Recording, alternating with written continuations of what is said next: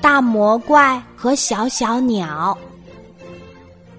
大魔怪是个大怪物，最喜欢吃小动物。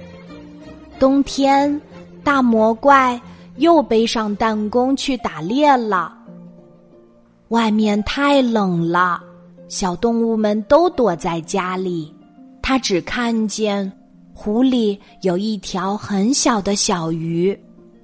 因为别的大鱼都被大魔怪吃光了，大魔怪又发现树林里有一只小小鸟。算了，它们都太小了。大魔怪回到家里，摸出口袋里的半个面包。大魔怪一边吃一边哭了起来：“唉，我多可怜呀！”又饿，又冷，又孤单。这时，小小鸟从窗户的破洞里飞了进来。小小鸟也哭着说：“我也很饿，很冷，很孤单。”大魔怪对小小鸟说：“别哭了，这些面包屑给你吃吧。”小小鸟衔起面包屑，飞了出去。大魔怪觉得很奇怪，就好奇的跟了出去。小小鸟要去哪里呢？当小小鸟把面包屑丢进水里时，大魔怪这才明白，原来小小鸟是把面包屑留给湖里的小小鱼呀。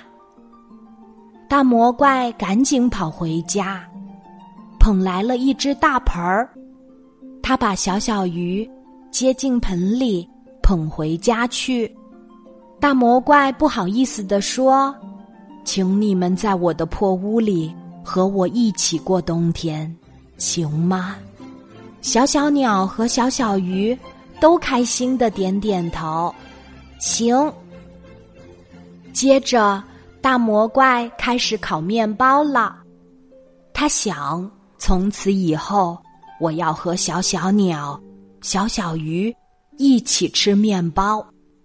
真的，后来大魔怪再也不吃小动物了，他也不再感到孤单了。今天的故事就讲到这里，记得在喜马拉雅 APP。搜索“晚安妈妈”，每天晚上八点，我都会在喜马拉雅等你，小宝贝，睡吧，晚安。